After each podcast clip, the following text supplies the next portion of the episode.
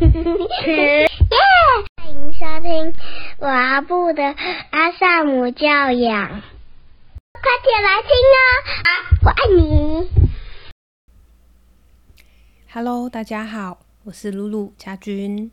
最近呢，这个儿科医师打小孩的事件闹得沸沸扬扬。那我在二零二一年的时候。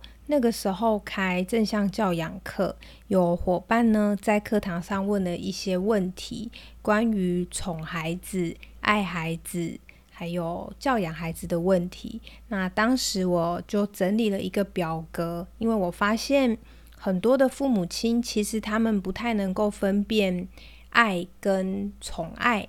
还有，我们对孩子是不是有点控制的倾向？在这些部分，其实有点分不太清楚。那最近因为这个事件，这篇文章呢又被大量的转发跟分享，所以我想这一集呢也来跟大家聊一聊，我们可以如何检视一下自己对孩子的教养，或者说我们爱孩子的方式是不是健康的，是不是对孩子有益的。我相信很多的父母亲或者是教育工作者一定都听过正向教养，或者听过温和而坚定。那这个温和坚定到底是什么意思呢？如果我们画一个 x 轴，一个 y 轴，那其中一个呢就是坚定，一个就是温和。那你就会发现，我们分出了四个象限。这四个象限呢，就会分别是。很坚定，很温和，这个就是所谓的温和而坚定。那还会有一个象限，就是很坚定，但是不温和。然后呢，是不坚定也不温和。再来呢，就是很温和，但是不坚定。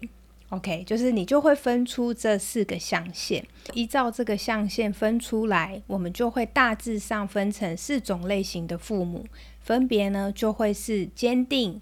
但不温和的权威型、专制型父母，那这一类的父母亲，他可能就是也是所谓的控制型父母。那另外一个呢，就是很温和，但是不坚定，所以他对孩子呢，可能是就是很温柔，可是很多事情在界限上就没有坚持。这样的父母亲，他是偏向溺爱孩子或者是娇宠孩子型的父母。那还有。现在很流行的正向教养，在说的就是民主型父母亲，这个也是我们要努力的方向。那等一下呢，我们再来谈谈为什么我们需要当一个温和坚定的父母。那还有一个象限是既不温和也不坚定，那就会是忽视型的父母亲。那这一类的父母，他就是基本上不太管孩子，那可能就是会疏于对孩子的照顾，甚至有一些家庭是。也许父母亲可能生完孩子，然后就离家了，或者说就跟别人跑了，甚至入狱了等等的，那我们就会把它归在忽视型的父母亲。所以你会发现在忽视型这里面，它的样态是很多元的。那有些呢是可能家庭很健全，父母亲也都在，但是可能碍于父母亲自己工作上非常的忙碌。或者是他本身不太会照顾孩子，因此就放掉照顾孩子这一块，或者基于其他种种的原因，也许他自己个性的问题等等都有可能。只要他对孩子的照顾是比较疏忽的，也都会归在忽视型父母。那知道了这四种类型的父母亲以后呢，可以检视一下。你对孩子在教养的时候呢，是偏向温和还是偏向坚定？其实我们会在这四个象限中跳来跳去，也就是说，我可能有些时候是很坚定不温和的，那可是有些时候呢，我也会很温和。但是很坚定。那其实大部分的父母他会在这四个象限中漂移。那可是原则上你还是会有主要的一个固定的。好，因此我们可以看看，通常你在照顾孩子或者教养孩子的时候，更常做些什么事，你大概就比较好判断你可能是偏向哪一个类型的父母亲。那我们就先从权威型、控制型、专制型的父母来看。这一类的父母亲其实就还蛮像我们以前小时候，就是我们的父母亲那一代会教养孩子的父母。那一般这一类型的父母，他大概就是会比较权威、比较严厉，那就是用要求跟命令的方式要孩子听话，然后就不太听孩子的意见，你就是听就对了，我叫你做什么你就做就对了，问题不要这么多，意见不要这么多。好，大概就是这样。所以其实这一类型的父母亲，他是很爱孩子的。好，要不然他就不管孩子了。所以他也会激励孩子，他可能就会望子成龙、望女成凤。所以他就会用到，比如说像是打骂的方式。呃，处罚的方式，当孩子做不好的时候，就会用比较高压的方式给孩子一点教训，希望孩子可以从教训中学会一些事情。那同时，他可能也会鼓励孩子，他鼓励的方式可能就会是用奖赏，比如说你有做到什么事情，或者你考试考几分，完成什么任务，那爸爸妈妈就会给你什么样的奖励。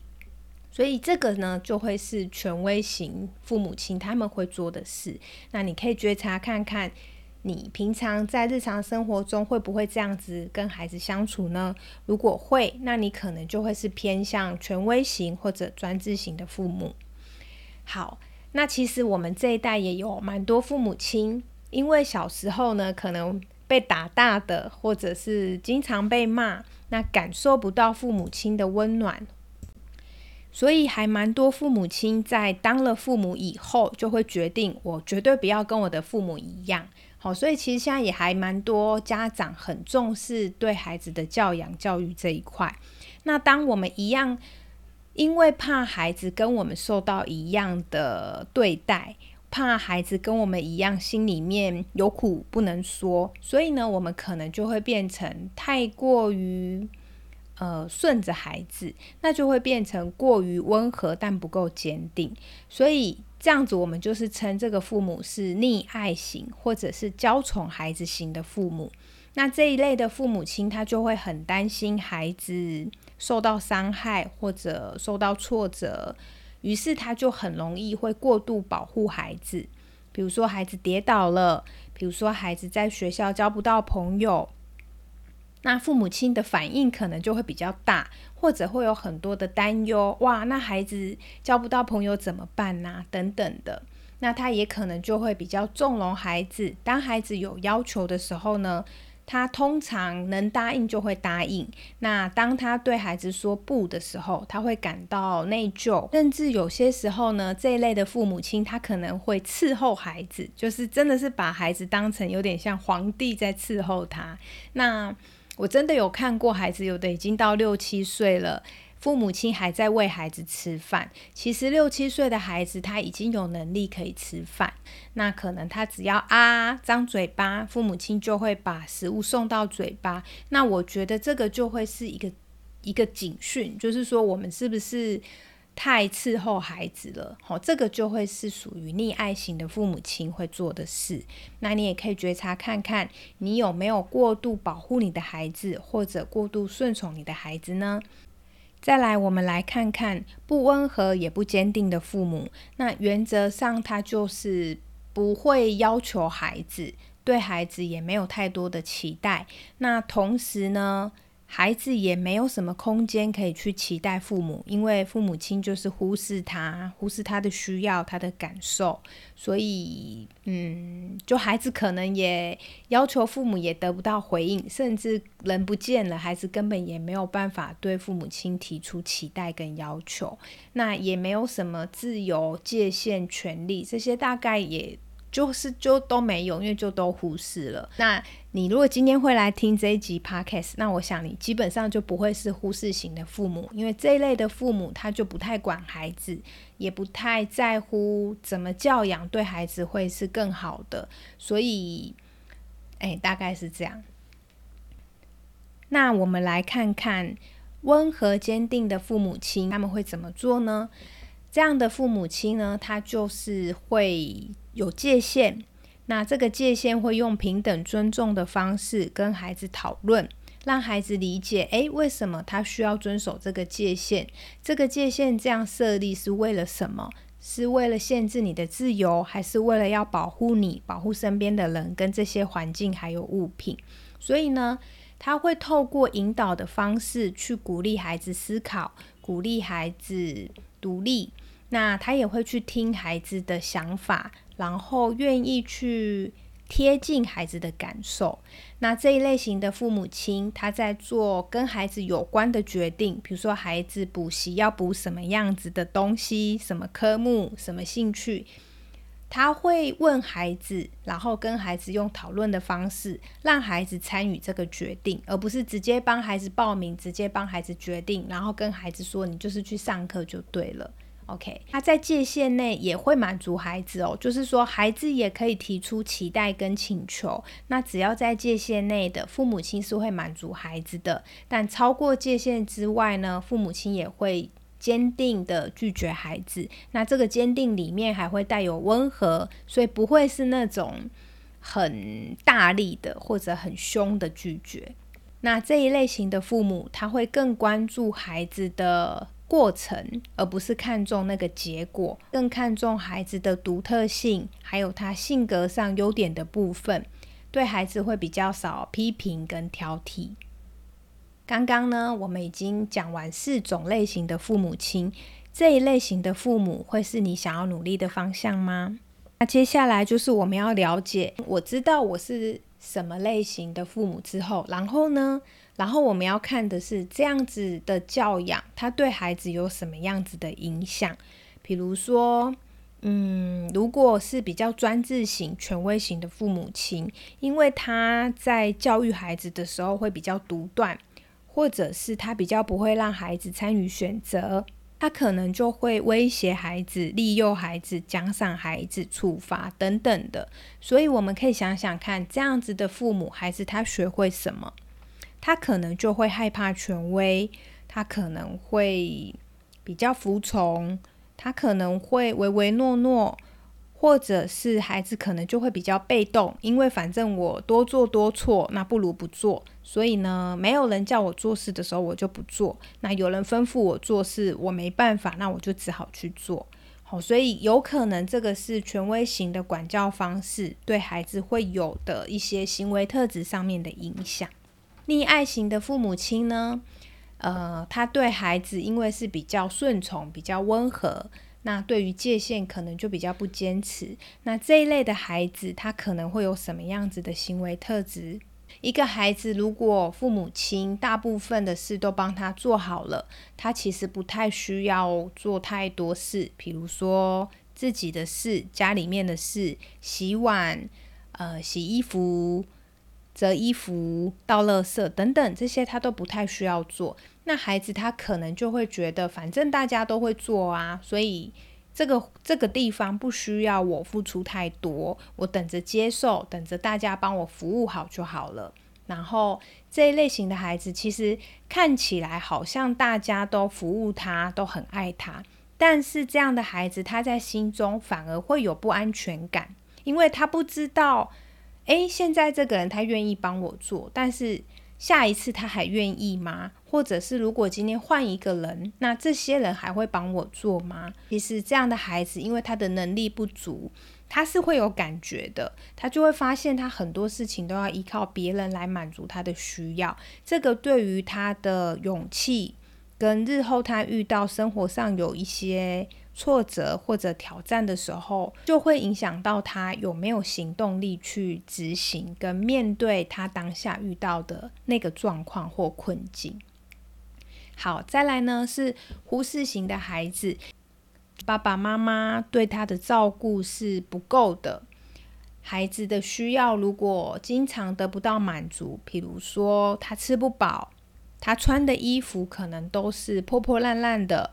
或者是他待在一个家庭里，可是没有人可以照顾他，他可能就会觉得，嗯，没有人在乎我，或者是我是不重要的，或者没有人爱我，或者，嗯，对爸爸妈妈来说，可能工作更重要，或者什么东西更重要，我比较不重要。那孩子呢，可能就会学会，我不值得。不值得什么呢？就要看他在那个家庭里实际上遇到的状况是什么。也许他觉得自己不值得被爱，也许是不值得被关心，也许是在各方面都觉得自己不值得。那这个呢，都会影响孩子日后他在人生上的一些。追求或者展现都会有很大的影响。那也有可能忽视型的孩子，他如果比较独立自强，他也许会很快就发现，诶，没有人照顾我，我好像不得不自己来处理生活上的这些事，我好像不得不自己学习如何照顾自己。那这样的孩子，他其实也有可能他独立性。跟生活自理能力会比一般的孩子还要好，可是就会是在没有爱、跟陪伴、跟支持、支撑的状况下，孩子长出来的独立。那我觉得那种独立跟一个在被爸爸妈妈支持、倾听，或者说是一个有互动。在流动的家庭里的那种独立，我觉得它呈现出来的样子其实是会不太一样的。还有包含孩子对人信不信任，你可以感觉得到，就是说我们在跟人相处的时候，你可以感觉得到一个孩子他他是不是信任你，他是不是开心的孩子，他是不是对你有敌意。其实这些我们如果稍微留意一下，都是可以观察得到，或者说是可以感觉得到的。那温和坚定型的父母亲，这样的孩子他可能有什么样的信念呢？因为父母亲是愿意倾听孩子，然后尊重孩子，陪孩子一起去探索一些事情的结果的，所以孩子他可能就觉得这个世界是值得信任的，他就比较能够从父母亲的身教，因为父母亲尊重他，他也能够尊重别人。那父母亲会邀请他。去做他分内该做的事，所以他的能力是会提升的。他也能够相信我是可以为自己负责任的，我是可以思考，我有能力，我有我的想法，我有我的主见，但同时我也可以尊重别人有他的想法跟主见。那如果父母亲是允许孩子犯错的，孩子就会比较不怕犯错。然后不怕犯错的孩子，他就会在面临新事物的时候，会更有勇气想要去尝试。好，那么我们讲完这四种类型的父母亲，他们的孩子可能会有的行为，那我想应该就很明显，就是为什么现在大家都要推行温和而坚定。为什么我们要努力成为这样的父母亲？因为教养对孩子一定是会有一些影响的。好，那当然并不是说逆宠型的父母孩子就一定会怎么样，或者说控制型的父母孩子一定会怎么样。因为一个孩子他的个性、他的行为模式到底最后会往哪个方向呈现，除了父母亲的教养，还有文化跟整个社会氛围。还有，他除了接触父母亲，他还会接触到其他人，比如说像学校的老师、学校的同学，或者是他比较常来往的亲戚朋友，这些对孩子也都会造成影响。还有，在阿德勒心理学，他很重视的就是，就算他只是一个孩子，他其实在内在也会为自己做一些决定。好，所以。并不是说你怎么教养孩子，你的孩子就一定会怎么样。但是因为孩子的经验不足，所以其实孩子是会受到父母亲如何教养，而在行为或者说在性格上是会有相当程度的影响的。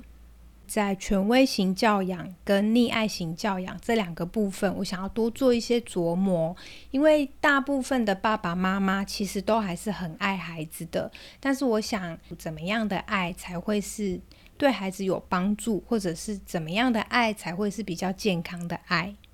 很多父母亲在课堂上也都会讲到，他们觉得。爱的教养好像就是溺爱孩子，那他不想溺爱孩子，所以就会变成走回传统的权威式教养。嗯，那我想这个溺爱的定义，有些父母亲会以为我一直同理孩子，我给他那么多的爱，他的表现也没有比较好啊。我想这个是对溺爱的定义有一些模糊，就是我们觉得我们好像对孩子好就是溺爱，其实那个好要怎么定义，会影响到这个溺爱是什么意思。Henry Stein 博士在《解决孩子的各种问题》这一本书，这本书呢，它是古典阿德勒心理治疗相关的书籍。他在这本书里面有谈到宠爱。那我觉得这个定义很好，也跟大家分享。他说呢，宠爱不应理解为过多的爱和过多的安慰，也就是说，我们很爱孩子，还有我们对孩子的安慰、同理、安抚，这些都不应该把它理解为宠爱或溺爱。那么，什么是宠爱呢？他书上说，应该要理解为妨碍孩子独立，妨碍孩子与他人建立关系的能力。因为呢，被宠爱的孩子会失去勇气，所以我想，如果大家想要知道自己到底是不是溺爱孩子，你可以检视一下，你对孩子的行为会不会让他变得更依赖，变得更不独立，或者我们的行为有没有在妨碍孩子建立他跟其他人的关系，或者妨碍孩子建立他跟规则的关系。那我举一个例。嗯，其实蛮多孩子应该都会闹脾气，就是他想要一个东西，他用哭的或者用闹的方式来得到他想要的。当我们第一次跟孩子说不行，好，比如说孩子来要玩手机，我说不行，那孩子问了三次、五次、八次，哦，第八次我受不了，好了好了，给你啦，那就代表我前面七次的不行不是真的不行。只是代表孩子要求的次数不够，因此下次孩子就会一直来跟你要，要到你说好为止。那一样的，如果今天孩子来问我们一个事情，我可不可以吃糖？好，妈妈说不行。但是呢，后来孩子用哭的，哭得很大声，或者用尖叫的方式，最后妈妈妥协，好了好了，你不要再哭了，很吵，可以可以，你就去吃吧。我们为了求得自己的安宁，那最后放手让孩子去吃这颗糖，我们也是在告诉孩子，刚刚妈妈我说的不行，不是真的不行。好，所以孩子就学会，原来当妈妈说不行的时候，我得要用哭的，我得要用闹的，或者我得要用这么大的情绪张力，才能够得到我要的。所以那个不行不是真的，好，而是我要用其他。方式来得到，那那些方式绝对不会是我们身为父母亲喜欢的方式。OK，那么关于权威式教养，也有很多父母亲一直都觉得很困惑。他们会在课堂上问到：说我为什么不能用权威式的命令，甚至用一点点轻微的处罚来要求孩子听话，来要求孩子做事？当你用一个比较大的力道，或者是比较凶的语气、比较难看的表情，来要求孩子，其实是会有用的。孩子他可能当下立马就去做我们想要他去做的事，比如说你叫孩子去写作业，叫孩子去洗澡或洗碗，那好好讲，也许讲了三次，叫了五次，你会发现孩子叫不动。但是当我们动用权威，呃，孩子他当下就去做了，所以很多父母就会觉得说，那只有用骂的有用啊，所以你要我温和坚定。问题是温和坚定，孩子就叫不动。是的，如果用权威式或者用高压命令式，当下确实是有用。呃，没错，就是是这样，没错。孩子他当下就听话了。那所以我们要想的是，我们要的是什么呢？如果我们要的是孩子当下听话，那就用命令式、高压式，你会得到你要的。可是我们是不是有想过，当我们经常用高压式的方式跟孩子相处的时候，对孩子的影响会是什么？这个部分就会回到我们今天这一集前面讲的。一个权威型的父母亲，这种教养方式就会影响到孩子他日后的行为跟他的性格特质，可能他就会比较充满害怕，比较服从，比较没有独立思考的能力，然后。一个命令，一个动作，而不是积极主动的面对自己的人生议题。所以也就是说，那要看我们的教养重视的到底是短期当下立即见效，还是我们更重视的是拉长远来看。当我这样跟孩子相处的时候，会影响到他的性格如何发展。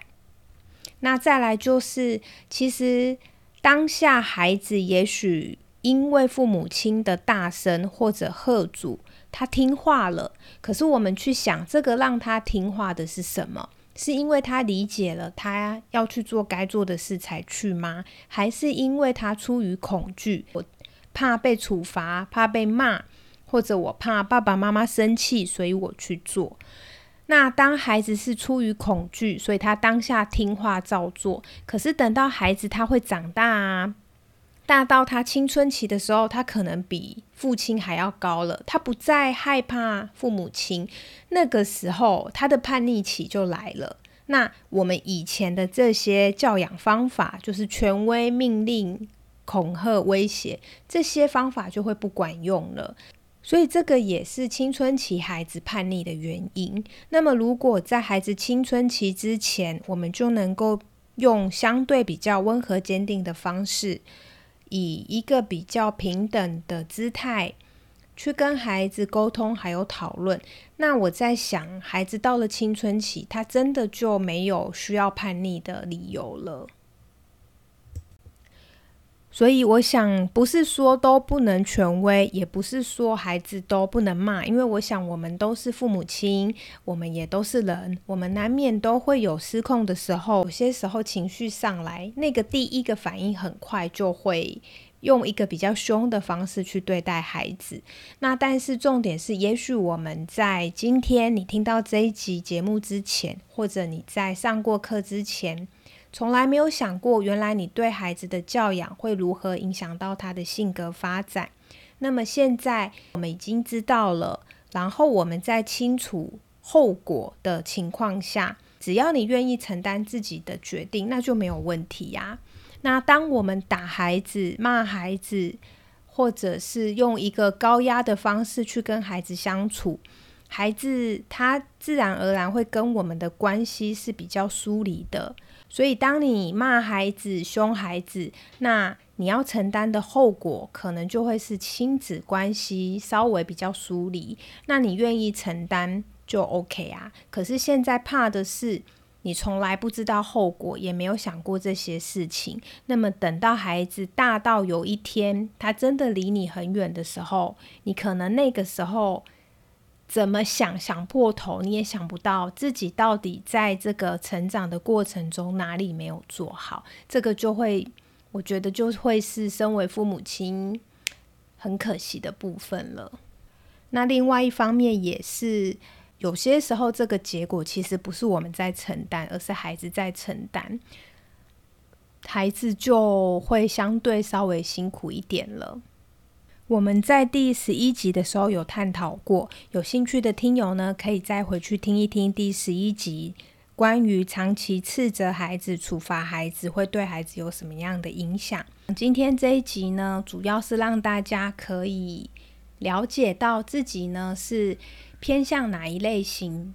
的父母亲，那知道之后，更重要的是，我们可以知道，当我们这样教养孩子的时候，他对孩子的影响可能会是什么？那我们就会更清楚方向跟目标，还有我们到底。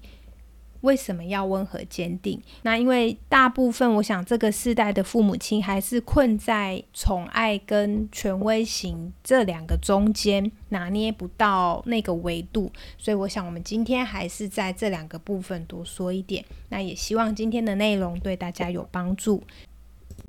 最后呢是广告时间，在九月份九月五号的时候呢，我有开一个阿德勒取向的自我探索、自我鼓励的成长课程。那它是八周的带状式课程，每个礼拜二下午一点到三点。如果你想要更多的认识阿德勒心理学，我们可以一起在线上学习。那我想关于。教养类型，还有宠爱跟控制对孩子的影响，我们就先聊到这边。这里是高小璐的阿萨姆教养，我们一起轻省育儿，下集见，拜拜。谢谢收听，欢迎留言与我分享你的看法。喜欢的话，请给我们五星好评哦。下次见，拜拜，拜拜。